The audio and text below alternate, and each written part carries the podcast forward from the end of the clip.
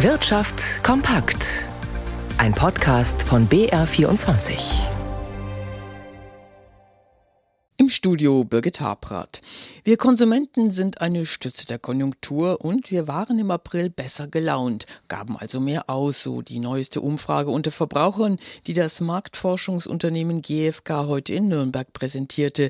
Die Stimmung stieg den sechsten Monat in Folge, so GfK-Experte Rolf Birkel. Wir sehen aktuell, dass das Konsumklima im April noch etwas zulegen wird. Was wir allerdings auch sehen, dass die Dynamik der letzten Monate doch äh, stark nachgelassen hat. Da ist auf der einen Seite belastend natürlich die Inflation, aber auch die Furcht vor der Heizkostenabrechnung, die jetzt in den nächsten Monaten droht bei vielen mit rapiden Steigerungen. Rolf Bürkel, Experte beim Marktforschungsunternehmen GfK. Too big to fail. Die Credit Suisse geriet ja ins Straucheln. Vor eineinhalb Wochen hat die UBS den Konkurrenten gerettet. Die Schweizer Regierung und die Notenbank kostete die gigantische Bankenfusion über 100 Milliarden Franken. Deutschland ging 2008 bei der HRE einen anderen Weg. Die Skandalbank wurde verstaatlicht, die Schrottpapiere in eine Bettbank ausgelagert und sie legte heute ihre Bilanz vor. Rigobert Kaiser schaute sich die an. Faule Wertpapiere und ganze Geschäftsbereiche im Volumen von über 175 Milliarden Euro wurden 2010 an die FMS Wertmanagement, so der etwas sperrige Name der HRI Bad Bank, übertragen.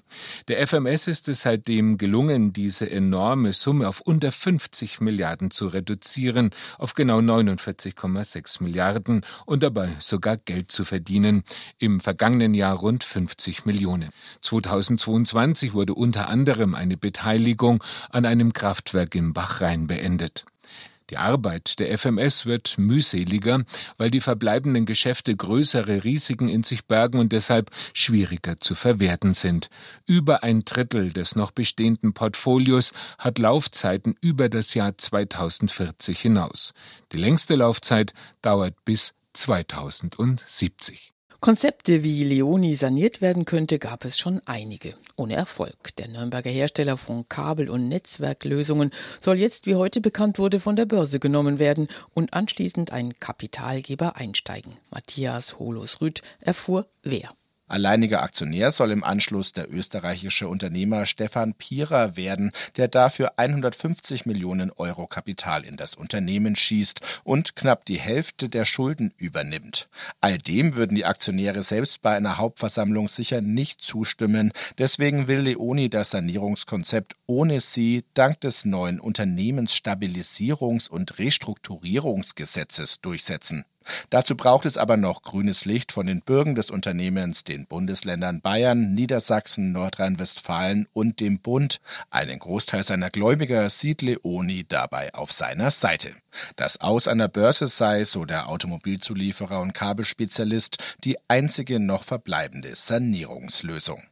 Noch Meldungen des Tages im Überblick. Arbeitsmarktbarometer weiter gestiegen. Das Institut für Arbeitsmarkt und Berufsforschung rechnet nach einer Umfrage mit guten Jobchancen in den nächsten drei Monaten. Rezession wird milder ausfallen, nachdem das Bruttoinlandsprodukt Ende 2022 um 0,4 Prozent geschrumpft war, muss laut Prognose des DIW für das zu Ende gehende erste Quartal mit einem geringfügigen Minus gerechnet werden. Der alte wird der neue. Die größte Schweizer Bank UBS holt Sergio Ermotti an die Konzernspitze zurück. Er soll die neue Bank nach der geplanten Übernahme der Credit Suisse leiten.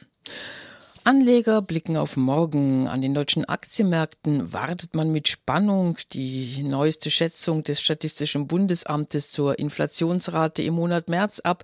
Christian Sachsinger im BR24 Börsenstudio. Was erhoffen sich denn da die Märkte? Ja, einen Rückgang und zwar einen deutlichen und das hat zwei Gründe vor allem. Zum einen sind ja die Sprit- und die Energiepreise tatsächlich in den letzten Wochen gesunken und zum anderen gibt es da noch einen statistischen Effekt. Die Inflationsrate ist ja immer ein Jahresvergleich. Die Monate Januar und Februar haben sich noch auf die Zeit vor der russischen Invasion in der Ukraine bezogen. Da waren die Energiepreise noch nicht so sprunghaft angestiegen. Das kam dann eben im März. Und deshalb kann man davon ausgehen, dass die morgige Inflationsrate deutlich niedriger ausfällt als die im Februar, weil wir eben jetzt einen viel höheren Basiswert haben. Die Nachrichtenagentur Reuters befragt immer Experten vorab, was sie erwarten. Und diesmal wird vorhergesagt, dass die Teuerungsrate von 8,7 Prozent im Februar auf jetzt 7,3 Prozent sinken wird.